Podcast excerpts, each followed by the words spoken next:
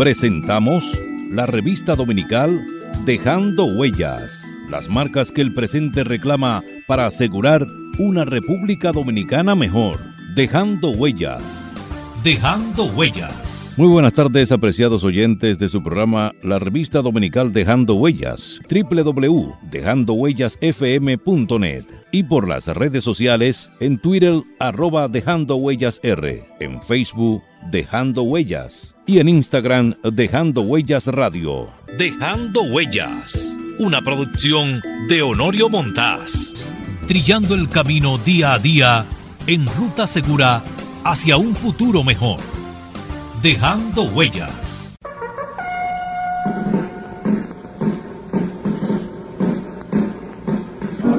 Presentamos Testimonios y Hechos de la Revolución de Abril de 1965.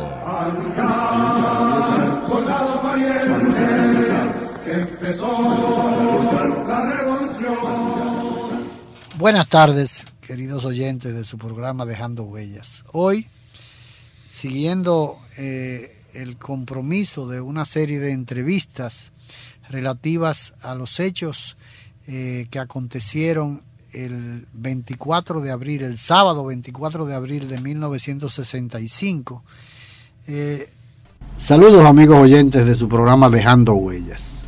Hoy tenemos la, la grata presencia de nuestro pariente, el licenciado Andrés Dirosier Montaz, eh, quien fue eh, miembro de la Escuela de Hombres Ranas de la Marina de Guerra.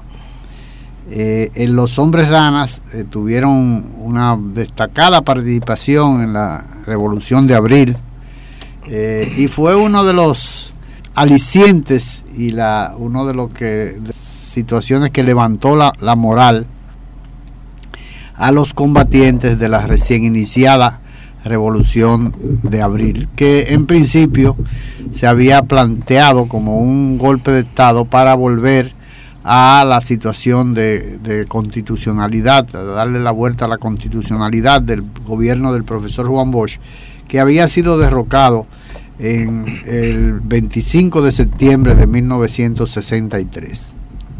Eh, los hombres ranas que eran una, una leyenda, una, algo que, todo el mundo eh, entendía como algo superior, que era una, unidad que había creado el dictador Rafael Leonidas Trujillo Molina con la intención de tener un cuerpo élite eh, para eh, una de las razones precisamente era hacer actos de sabotaje en la República de Venezuela que estaba haciendo, eh, tenía permanentemente un hostigamiento al régimen de Trujillo porque eh, la mayoría de los exiliados, Juancito Rodríguez, un grupo importante de los exiliados dominicanos habían residido en, Venezuela y tenían una relación y un apoyo casi incondicional del gobierno de Rómulo Betancourt, de Rómulo y la mayoría de los de los gobiernos que habían que se habían opuesto a la dictadura de Trujillo.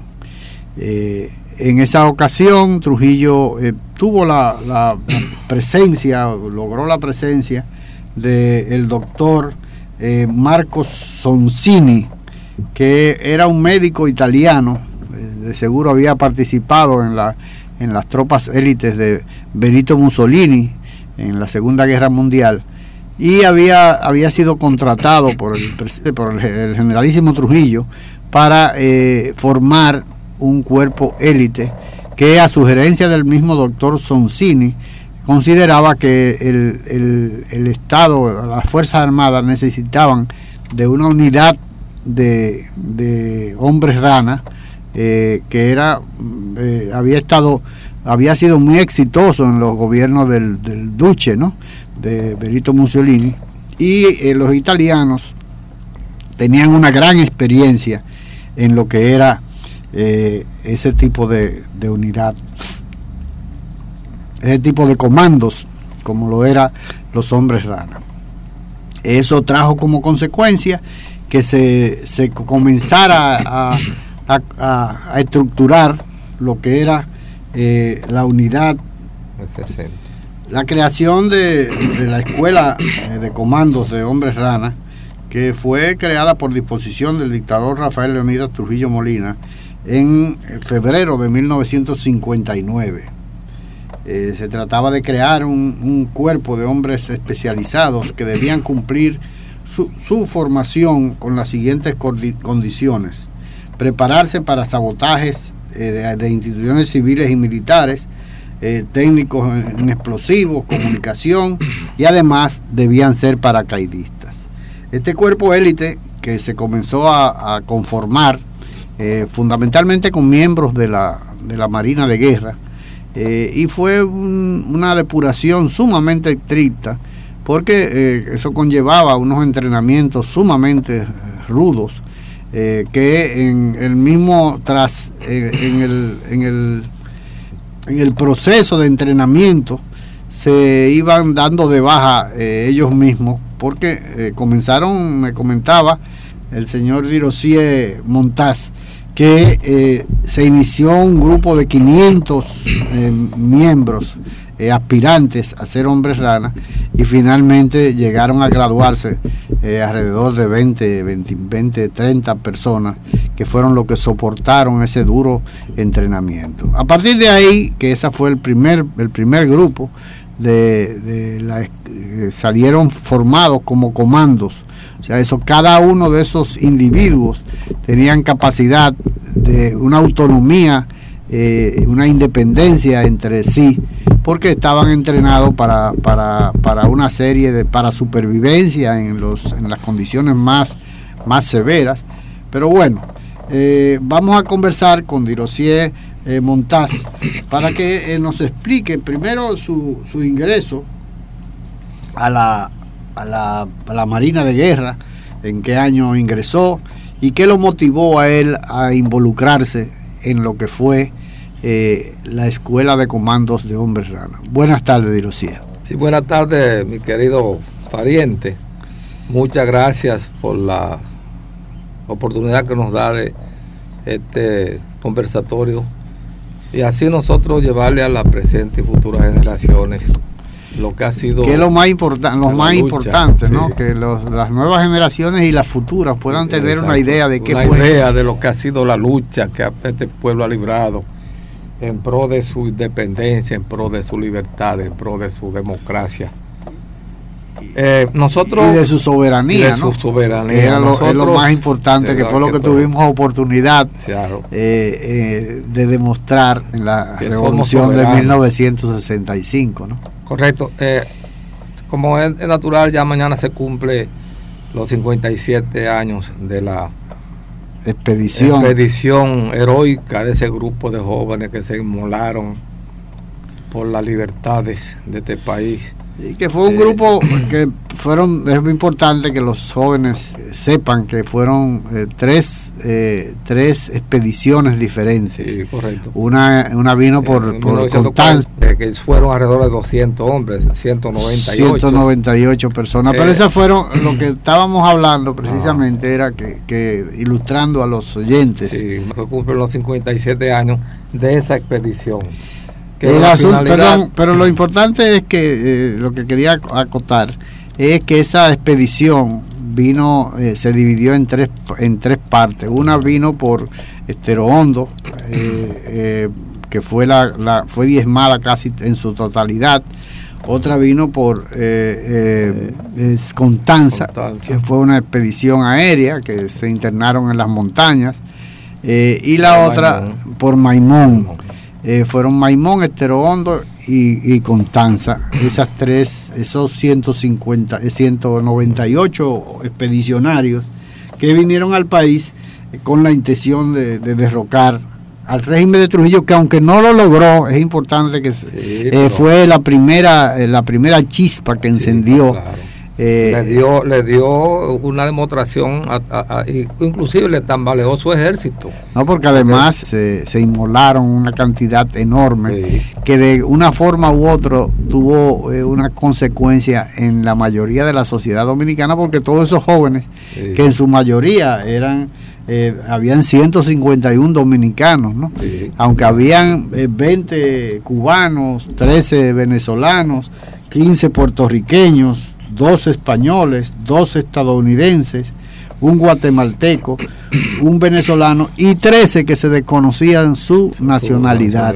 Pero eh, lo importante de eso es que esos 151 dominicanos tuvo una, una, una conmoción en la sociedad. Porque la mayoría tenían sus familiares aquí, ¿no? Y habían eh, huido de, la, de las garras de la dictadura trujillista y habían regresado de nuevo eh, a inmolarse, ¿no?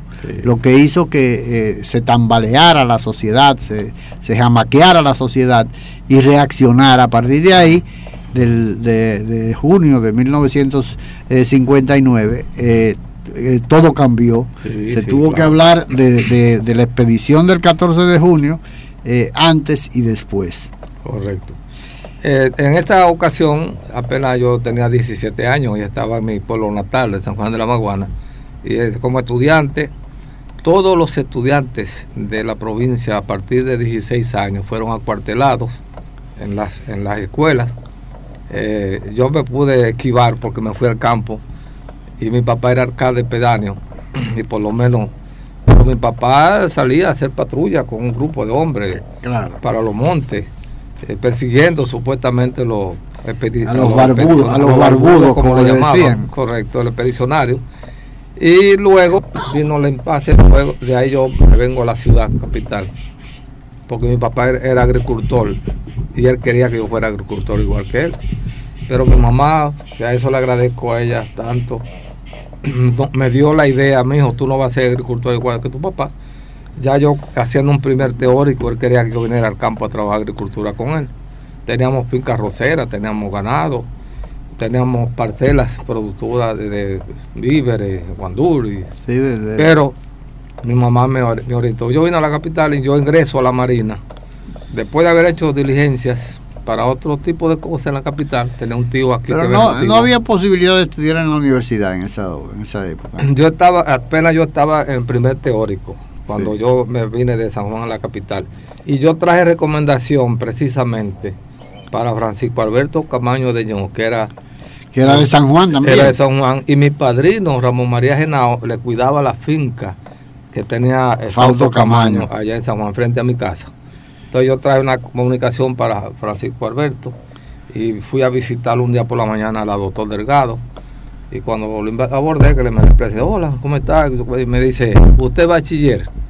Yo, no, lamentablemente, yo no, no pude terminar mi bachillerato. Entonces me dijo, si hubiera sido bachiller, me lo llevo a la Fuerza Aérea para ingresarlo allá, como cadete.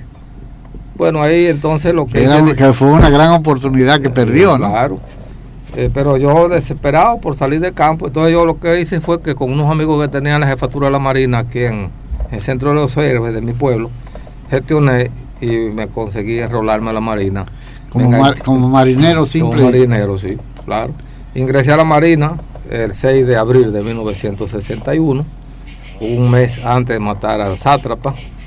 Y yo tuve la oportunidad que a los 15 días de estar en los entrenamientos, fue el, encargado de la sesión de entrenamiento de la Marina y preguntó del grupo cuál era mecanógrafo. Yo había estudiado mecanografía.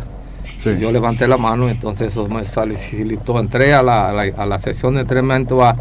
Y yo era que le hacía los formularios los marinos. A, la sección de... De entrenamiento A de la Marina, que estaba en Cardera entonces yo era que hacía los formularios donde le llenaba los, las propiedades que se le asignaban a los marinos. Estamos hablando de, los fusiles, la cantiflora, los, cubiertos, todo eso, frazada, eh, funda, almohada, almohada, colchones. Entonces, pues, ya estando allí, llegó, bueno, eh, muere Trujillo, y yo hice mucha, mucha patrulla en la playa de Santanilla, que es está al sur de la base naval de Cardera. Y bueno, fue una situación bastante confusa. Ese miércoles, allá vino a, darte la noticia. Él muere el, martes, martes 30, 30, después de haber estado 30 años, 9 meses y 16, días. Porque muchos historiadores hablan 30, 30, 30 años de Trujillo, o 31 años. 31 años. Pero el Trujillo tuvo 30 eh, años, 9 meses y 15 días como presidente. Entonces, eh, como, presidente no, no precisamente, como, dictador, como jefe. Como dictador. El jefe era un jefe absolutista, correcto, absolutista que ahí todo el mundo tenía que ser por, por su imagen y, condiciones que él ponía. Pues hicimos patrullas, pues en eso vino el Consejo de Ah, Entonces Estado. usted entra a formar parte de la escuela de comandos de hombres rana después de eh, la caída de Trujillo. Sí, correcto. Porque, eh, Yo ingreso en el Consejo de Estado. ¿y qué tiempo duraban los- los entrenamientos? Los primeros que mencionamos ahí para ir a Venezuela duraron de febrero a noviembre y se graduaron en esa época, ocho meses más o menos, ocho o nueve meses.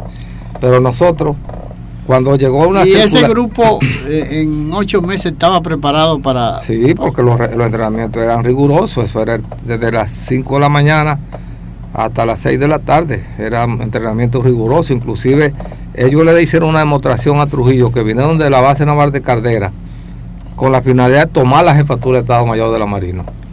Y vinieron, salieron de allá por los montes, se vestían de mujeres, se disfrazaban y llegaron a la jefatura, hicieron prisioneros a varios de los centinelas y y tomaron la jefatura de la Marina en esa época, 1960. Inclusive Trujillo los felicitó a ellos por esa hazaña y al comandante Montealache, que era el comandante. Eso era, estamos hablando de, eran 20, bien, bien 20, 20, y pico de 26 miembros. no, eran por todo. Bueno, ahí nosotros, eh, en mi caso, en el Consejo de Estado, después de la convulsión que se fueron los Trujillos del país, a la, a la base naval llegó una circular en enero del 62, con la finalidad de que los que quisieran ingresar a la escuela Hombre Rana tenían la facilidad. Yo solicité ingresar porque vestíamos bien, comíamos bien, además era un cuerpo especializado, nosotros teníamos especialismo en cuanto a sueldo y prefe- preferencia en todo sentido. Y de ahí me trasladaron, yo vine a, la base, a la jefatura de la Marina por una semana.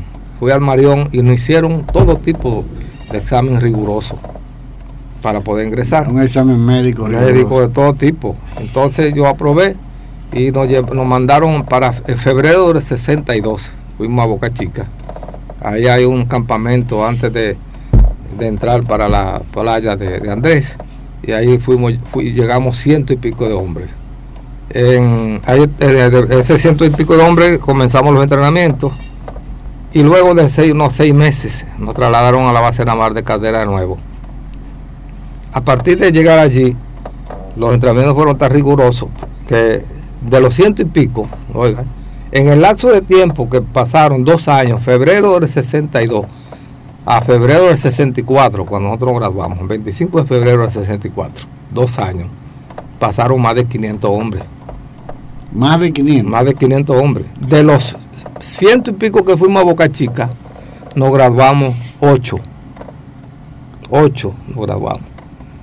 Los otros 30, eh, 30, 20 27 nos graduamos en el equipo mío 35 a cabo de dos años. De esos 30, eh, de ci- 500 y pico se graduaron 27 y nosotros 8 fuimos 35. 25 de febrero del 64. Entonces los primeros, los primeros, la primera promoción estaba fu- fungiendo como entrenadores de ustedes. Luego de exactamente, ya los, entre- los profesores italianos que estaban del primer grupo, ya yo no los conocí.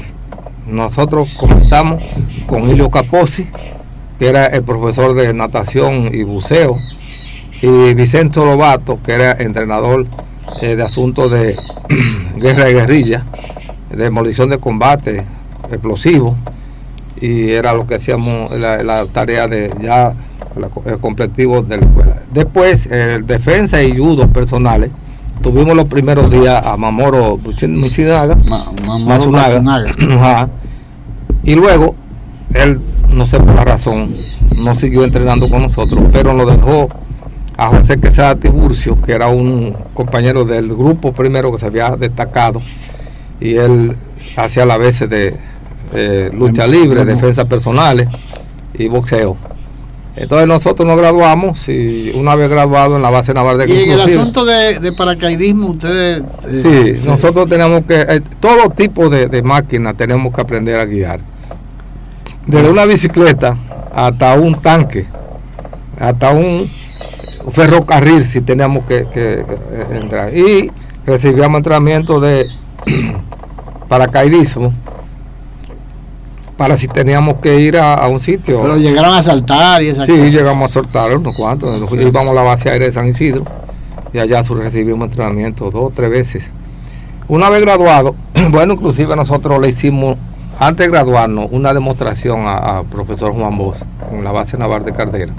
Porque nosotros cuando Juan Bosch fue a tomar eh, posesión el 27 de febrero del 63, a nosotros nos trajeron a custodiar todos los edificios del centro de los Ferbes, todos los edificios que están alrededor del Congreso. Entonces Juan Bosch se interesó por saber quién éramos nosotros, porque después de, de ese toma en juramento del profesor Juan Bosch, fuimos al malecón, a la George Washington, por el obelisco, y nosotros organizamos el proceso de, desfile que se hizo. Nosotros organizamos la gente. De, la cuestión de la seguridad. De la seguridad, correcto. Juan Bosch se interesó por saber quién éramos nosotros y le hicimos un entrenamiento allá en la base naval. Una demostración. La demostración de, salir de un, de, un, barco madre a, un, a una lancha eh, rápida. Nosotros nos tirábamos eh, en hilera de alrededor de un kilómetro de distancia y venía un, bote rápido con una, lo que llaman eh, soga, un cabo grueso de barco y nosotros levantábamos el brazo entrábamos el brazo en el, en el cabo, en la soga, y subíamos automáticamente al bote. De ahí entonces veníamos a la playa, hacíamos el desembarco con los fusiles, brincábamos obstáculos prendidos en fuego, nos tirábamos desde una segunda planta. O sea que tenían un entrenamiento muy riguroso y le hicieron esa demostración a Bosch. a Juan Bosch. Pero lo más riguroso era que nosotros comenzamos con una con un, eh, un, cartucho de, de dinamita de TNT enterrado y alrededor nos poníamos seis, siete hombres, tapándonos la nariz, los ojos y los oídos, de forma que nos soportábamos en los codos y en la punta de los pies. Cuando hacía la explosión, nosotros salíamos, tiramos un grito para botar los gases. Entonces la lengua, teníamos que, para que no nos, nos masticara, teníamos que abrir la boca de manera que los gases penetrar y nosotros pudiéramos votar y no, nos masticáramos la lengua. Cuando explotaron no llegamos a aguantar hasta 15, 15 cartuchos de dinamita. Y hubo muchos compañeros que sufrieron averías porque habían algunos obstáculos enterrados en la arena. Cuando la dinamita, eh, la dinamita hacía la explosión, se le introducía por, por aquí. Por, los codos. Por los codos. Hubo compañeros que hubo que traerlo al, al marión a operarlo de, de, fragmentos que recibíamos de la explosión de la, TNT. Entonces cuando Juan Bosch vio esa demostración, eh, dijo, no, pero estos son, hombres extraordinarios. Cuando a mí me pusieron mi fusil, se me olvidó de iniciarlo cuando me enganché, a mí me dijeron que ese fusil, el, instructor se llamaba Esmérito Sarcedo, un sargento mayor, un hombre Cuidado si era familia el papá de, Roberto Sarcedo. De, Roberto Sarcedo, que se llama así. Emérito Salcedo. ese es el papá, eh, era el segundo, eh, alférez, eh, ¿cómo se llama? Primer, eh, sargento mayor, cuando era mi instructor. Y entonces ese fue de los hombres que por vestir prescritamente y con un perfil de militar correcto, fue de lo que fue a, con Juan Bosch a una invitación que le hizo el presidente de México Sí, cuando, unos, días, antes de derrocarlo. Exacto, y fueron de diferentes instituciones, seleccionaron los, los oficiales de más perfil militar. Ese señor fue acompañarlo a, él. Entonces, a mí me pone mi fusil, me dice que ese fusil era para defender la soberanía, para defender la patria y el gobierno legalmente constituido. Entonces, mire qué coincidencia la vida. ¿Y qué, qué fusil le entregaban? A mí me entregaron el fusil Mauser 1910, el fusil número 1501. O sea, pero era un, un, Mauser. Un Mauser y no, no, era arma automática. Eh, eh, no, un, de repetición. Eh, entonces, ese fue mi primer. Yo, nosotros nos grabamos todo, todo. Tenemos que grabarnos francotiradores. En, en ese fusil, pero después vendrá la ametralladora 30, la ametralladora 30 ligera, la ametralladora 50, la, la San Cristóbal que era uno. Y teníamos al final, ya cuando graduamos, una ametralladora alemana marca Rayson, que disparaba, igual que la Thompson, disparaba cartucho calibre 45. Esa era la que yo tenía asignada Entonces, después de. Porque, eh, también, eh, bueno, yo eso lo conocí yo en la Revolución. Eh, habían unas ametralladoras Cristóbal pequeñas. Sí, una pequeñita que, tenían. Que eran, que eran las que utilizaban. 30, 30. Yo tenía una de esas. Yo tengo una foto de la mamá de los primeros hijos míos. Que yo tenía mi fusil FAL y ella tenía una ametralladora que yo tenía asignada. Asignada, no, la conseguí cuando fuimos a la fortaleza, Osama, a tomar la fortaleza. Porque esa no era, no era, no era, no era, de reglamento de. Era de asalto, esas son ametralladoras de, asalto, de llegar a un sitio, tirar ráfagas, pero también se trancaban. Ah, esa era la que se trancaban. Se trancaban, la Cristóbal tenía ese problema, se trancaban. Entonces, eh, ellos, esas fueron aquí en el país. Sí, en la, fábrica de Trujillo. San Cristóbal. San Cristóbal, fabricaban la Cristóbal, la grande, la pequeña, y el, el, el, revólver Enriquillo, sí. calibre 38. Por una vez yo me graduó en la escuela, entonces nosotros solicitamos para, inclusive tuvimos un incidente con el propio Montarache, porque él quería que después que nosotros nos graduamos, siguiéramos con los nuevos que ingresaron para el tercer grupo. Y nosotros hicimos prácticamente un motín allá en Caldera. Y, ese motín trajo como consecuencia que Montarache amenazó a Aníbal López mandarle un año de cárcel porque él pensaba que era de los organizadores del motín. Sí. Entonces en esa ocasión nos arrestaron. El mismo Montearache dio instrucciones que nos arrestaran. Porque él había llegado ya en el 63. Él llegó como en marzo del 63. De, de fuera, febrero, marzo. Y, él tomó la, la, la, comandancia de la escuela, director de la escuela, porque el comandante se llamaba Rubén Darío Jiménez Collado ya de mi grupo, ¿eh? porque ya después del otro grupo fue otro comandante. Entonces Monterache lo que hizo fue que cuando nosotros nos motinamos, nos reunió a todos y preguntó que cuáles eran los que estaban dispuestos a, pedir su trabajo por la jefatura de la Marina, porque ya éramos graduados. Y nosotros el objetivo era trasladar a los sitios que ejerciéramos servicios de seguridad.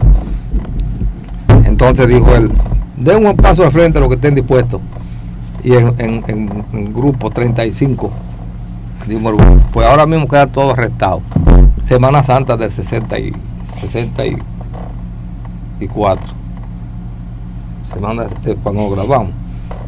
Entonces, eh, esa noche jueves, nosotros cogimos, abrimos el, el cuarto de, los explosivos y sacamos muchísimos explosivos y dinamitamos la base, la base naval. Y, cuando esperamos las 12 de la noche, eso hizo una explosión y monté en, en su casa, la casa de la familia que estaba arriba, la comandancia. Y entonces ahí, eh, al otro día, cuando fue por la mañana, el, comandante, el, ¿cómo se llama? El, oficial de, guardia, le informó a él la situación. Dijo, esos son los ranas, esos son los ranas motinados. Al otro día fue y nos reunió a todos. Yo quiero saber cuál fue el que inició esto. Todo el mundo en silencio, nadie fue. La respuesta fue que entonces nos dio libertad todo. Porque ya le había dado libertad a los, a los comentaban comenzando el, nuevo, la tercera promoción. Y ante esa situación nos dio libertad. A partir de ahí entonces solicitamos traslado y yo fui de los beneficiarios de traslado. Vine a la jefatura de la Marina, ahí entonces estuve prestando mi servicio en la jefatura de la Marina. Yo fui de los que fui a buscar a Camaño. Usted sabe que hubo un conflicto entre Belisario ah, Peguero. claro, Belisario Peguero y, López. Y, yo estaba, también el que era su jefe de la, policía, eh, era Simón, no, era Simón, eh, Simón Guerrero. Tadeo Guerrero. Guerrero. Simón Tadeo Guerrero. Entonces eh, yo estaba ese agente de guardia en, la, puerta principal y su jefe estaba mayor de la Marina, pedido Betancia Pierre. Pues me dijo, soldado, vaya a buscar su propiedad, su, su ametralladora, que vamos a una misión. Nosotros fuimos buscamos la ametralladora, dos hombres ranes y yo, y dos carros de la Marina. Fuimos allá a la, al, a la, a la base aérea, San Isidro. Y cuando entramos, llegó Montaje y Moreno López. Yo recuerdo esos dos. Y de allá lo trajimos, en calidad de prisionero, a un barco que había, una corbeta que estaba ahí en la en, el, muelle. en el muelle de San Susi nosotros vinimos por el puente Duarte y llegamos a la comandancia que está ahí en la, en la al final. cerca de la, aduana. academia de la, comandancia de puerto. Después de la marina, y ahí cogimos un remorcador y lo cruzamos a, ellos dos al barco. Lo dejamos en calidad. Era un señor apellido Cabrera, Cabrerita era el comandante de ese, barco. Después yo comentando, después de la revolución, comentando con Fausto Vargas Luna, me dice, pero digo, sí, yo estaba en ese barco. Y yo sé, yo fui de lo que recibí a Camaño, yo era capitán de la Marina, eh, teniente de navío. Y cuando yo salí de libertad, a Morillo López y Camaño me llamaron, me dijeron, mire, si usted va para, la ciudad, tráiganos pasta de dientes, cómprenos ropa interior, nosotros tenemos como cinco días con la misma ropa que nos arrestaron. Eso fue parte. Pero ¿y por qué lo arrestaron a ellos? Porque ellos sabían... Ellos, tenían un conflicto con, con Belisario, Peguero, que era el jefe de la, de la, la policía. Todo eso, pero ¿por qué lo arrestaron? Porque, porque ellos... Porque a ellos se lo llevaron para, para el Ellos fueron a hablar con el, presidente eh, eh, Ronald Rick Cabral. Cuando fueron allá y le pusieron la, la corrupción que tenía Belisario Peguero con las cantinas militares y con la propiedad que estaba acabando con la policía. Entonces, el presidente eh, de facto le dijo a ellos, miren, ustedes son unos oficiales jóvenes, dejen eso, eh, dejen eso así. Yo les voy a dar 20 sueldos a cada uno por adelantado, como para que dejaran eso así. Y Camayo le dijo, nosotros no vinimos aquí a hablar de sueldo, nosotros hablamos que estamos denunciando un corrupto. Y esa fue la razón que lo mandaron arrestado para allá. Ah, pero lo mandaron. la razón. Porque yo, Me lo dijo Morillo López a mí en la cuando se hizo en el gobierno de Hipólito el encuentro ahí en, la, en el Banco Central. Yo no sabía la razón por lo que habían traído. Entonces ese día yo abordé al general Morillo López que estaba ahí y me explicó todo el proceso. Digo, ah, pero mire, yo fui de lo que fui allá a San Isidro a buscarlo usted a Camaño. Bueno, vamos a una pausa y continuamos en un instante eh, conversando con nuestro pariente Andrés Dirosien Montaz, quien era parte de los eh, de la escuela de los comandos de hombres, de hombres rana, que tuvo una destacada participación en la revolución de abril. Volvemos en un instante.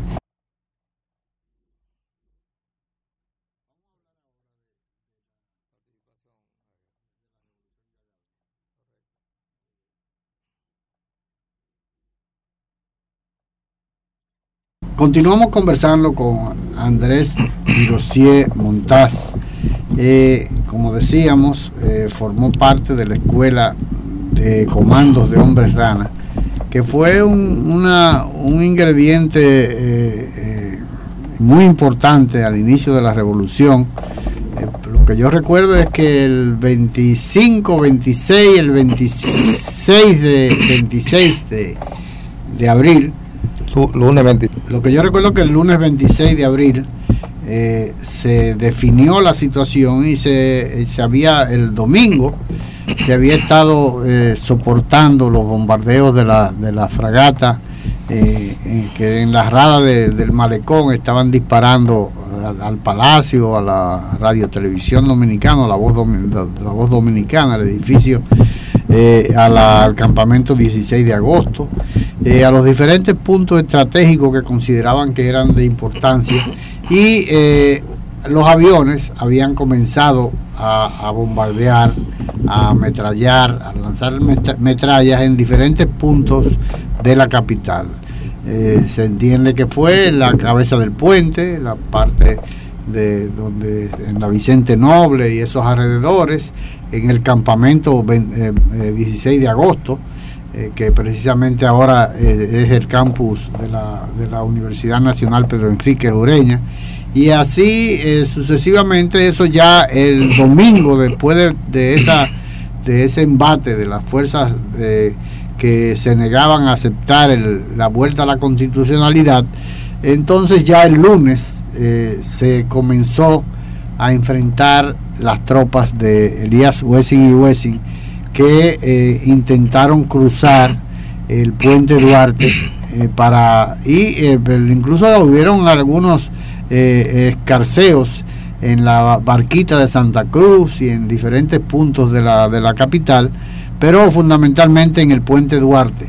En el puente Duarte se concentró y fue tal vez una, una, una participación salvadora eh, cuando se integraron los hombres ranas, que yo recuerdo el domingo, domingo 25, yo bajé al Parque Independencia y el Parque Independencia estaba poblado de muchas palmas y detrás de cada una de las palmas había un, una un, soldado vestido de negro eh, que uno no nunca en su vida había visto, ¿no?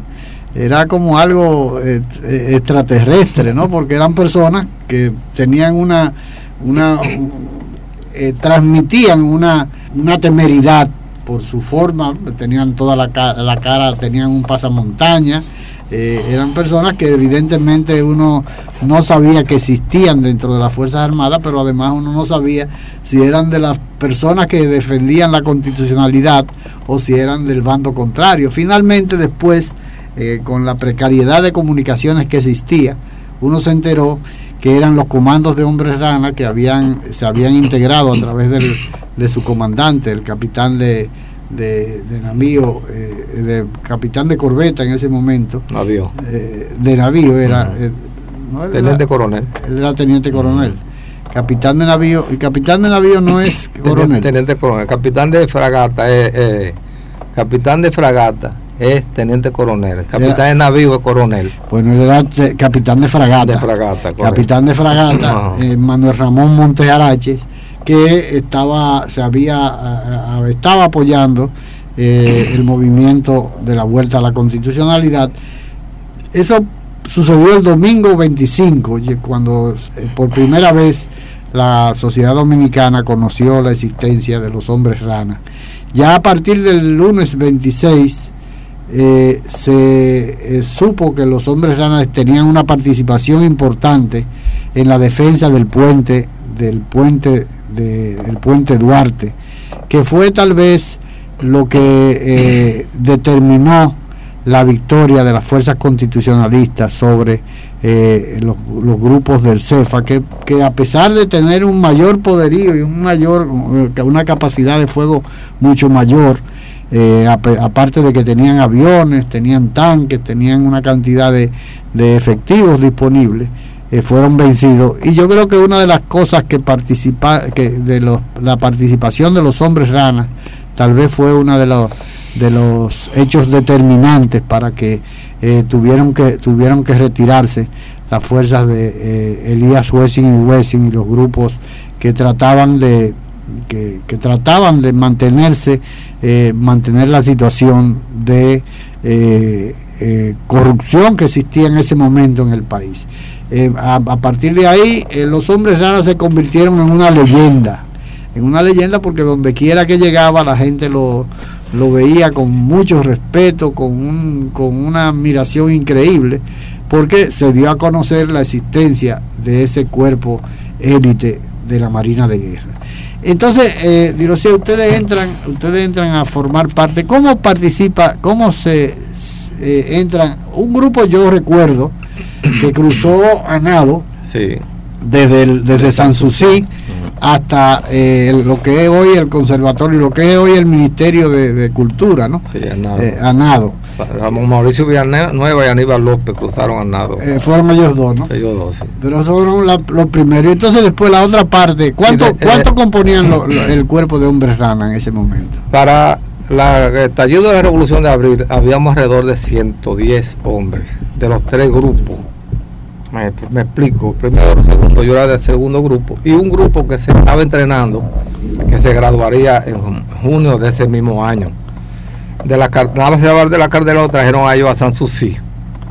Y una de las razones por la cual el pueblo casi no desconociera porque nosotros... Pero logró, perdón, logró Montearache eh, reafirmar su liderazgo después de, todas las situaciones que, se, presentaron. sí, porque en, mi caso, en mi caso, cuando yo estoy en la jefatura de la Marina, eh, solicito, ah, por, misma, por la misma insinuación del profesor Caposi, nos decía que los hombres ranas debían estudiar corte y soldadura submarina, que debían investigar sobre los fondos submarinos porque había mucho campo de acción. Pues yo logro conseguir una beca en, en la Marina y me voy a Panamá, a la Escuela de América, octubre del 64 y me voy allá, eh, fuimos apenas a las prácticas, exploramos los sitios, pero ya el malestar que había dio como consecuencia que la mayoría de los militares que estábamos fuera, en febrero, yo llegué en febrero del 65 y no terminé el curso. Entonces, entonces la jefatura de la Marina cojo mi licencia en ese abril para irme a, San Juan, pasar mi, mi, 15 días de, vacaciones y estando en, en la Francia Nueva de Villa Duarte, sábado, como a las 11, yo llamo a la jefatura de la Marina que estaba en ese Era 24 de abril. Sí. Yo llamo para sábado 24 para saber si habían pagado los sueldos. Para yo cobrar mi sueldo y el domingo o el lunes en mi pueblo. Y me dice uno que me contesta ya, el comandante Collado vino ya, buscó los cheques y se los llevó para San Susi. En San Susi estaba la base, ¿no? la escuela. Entonces yo dije, bueno, me fui para mi casa. Yo voy a cobrar el lunes. me desinteresé por el cheque. Cuando salgo de, la cuartel de la policía que estaba en la calle La Dama, ahí, que ahora es una escuela, en Villa Duarte, que ahí estaba haciendo la llamada porque no había celulares, los teléfonos eran muy escasos. eso no existía. Exacto. Yo salgo y ahí eh, comienzo a ver el pueblo en la calle. Juan Bo, Juan Bo, la constitución, Juan Bo, la constitución. Yo me fui a mi casa vestido de civil, y me pongo en expectativa.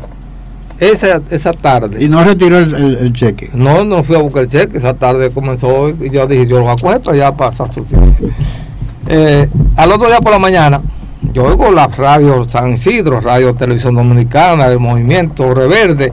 Mi esposa con la que yo vivía estaba recién parida. Y yo, para no dejarla sola, bueno, al otro día por la mañana yo bajé a San Susi. Y cuando yo fui, eso era un desastre. Eso lo habían, todos se habían metido los militares ahí. Y habían ya la mayoría cruzaron. ¿Pero cómo que se habían metido los militares? Los, los, los ranas, los ranas vinieron, cruzaron el sábado en la noche y el domingo tempranito. Y tan pronto yo, eh, eso se quedó abandonado ahí. O sea, los militares abandonaron la, base. Sí, entonces esto quedó todo abandonado. Uno cruzaron en, un remorcador de aquel lado y en la noche Aníbal López y José Quesada de Tiburcio cruzaron y tan pronto salieron, fueron a buscar a Montearache, que ya estaba en el Parque de Independencia, y ahí yo me quedo allá y con una ametralladora que conseguí allí, de esa que tiene un disco Decía que tenían un disco de, una correa. Yo salí de ahí con esa horas porque el campamento 18 de, de diciembre, que estaba en lo que hoy la jefatura de la Marina en Villa Duarte. ¿Usted sabe por qué 18 de diciembre? 18 de diciembre le pusieron ese campamento porque fue el 18 de diciembre de 1916 que Trujillo ingresó al ejército. Al ejército. Eh, eh, sí, a la, Guardia Nacional. A la Guardia Nacional. Por eso lo pusieron 18 de diciembre. Entonces yo, con un grupo de guardia, incluyendo unos cuantos hombres ranas, que vivían en Villadora también, le hicimos frente a los guardias de San Isidro que venían por donde estaba, donde debo el faro a Colón. Eso era, apenas estaba la, plazoleta. Sí, la plazoleta que era nada más el, arranque. De, el arranque nosotros hicimos enfrentamiento y que eso era a los guardias de San Isidro ahí. Y ellos después se replegaron. Se replegaron pero a las 2 de la tarde vinieron con, mortero y vinieron y comenzaron a tirar mortero en toda esa zona. Hasta el extremo que yo vi que un mortero cayó encima de una casa y ahí mató cinco personas de una misma familia en Villa Duarte. Dejando huellas. Las marcas que el presente reclama para asegurar una República Dominicana mejor. Dejando huellas. Escuche el segundo episodio con uno de los valerosos hombres ranas que participó en la Revolución de Abril, Andrés Dirosier Montaz. Agradeciendo haber estado con nosotros, se despide de ustedes dejando huellas, esperando poder contar con su audiencia en un programa más de la revista dominical Dejando Huellas, bajo la dirección y producción de Honorio Montaz.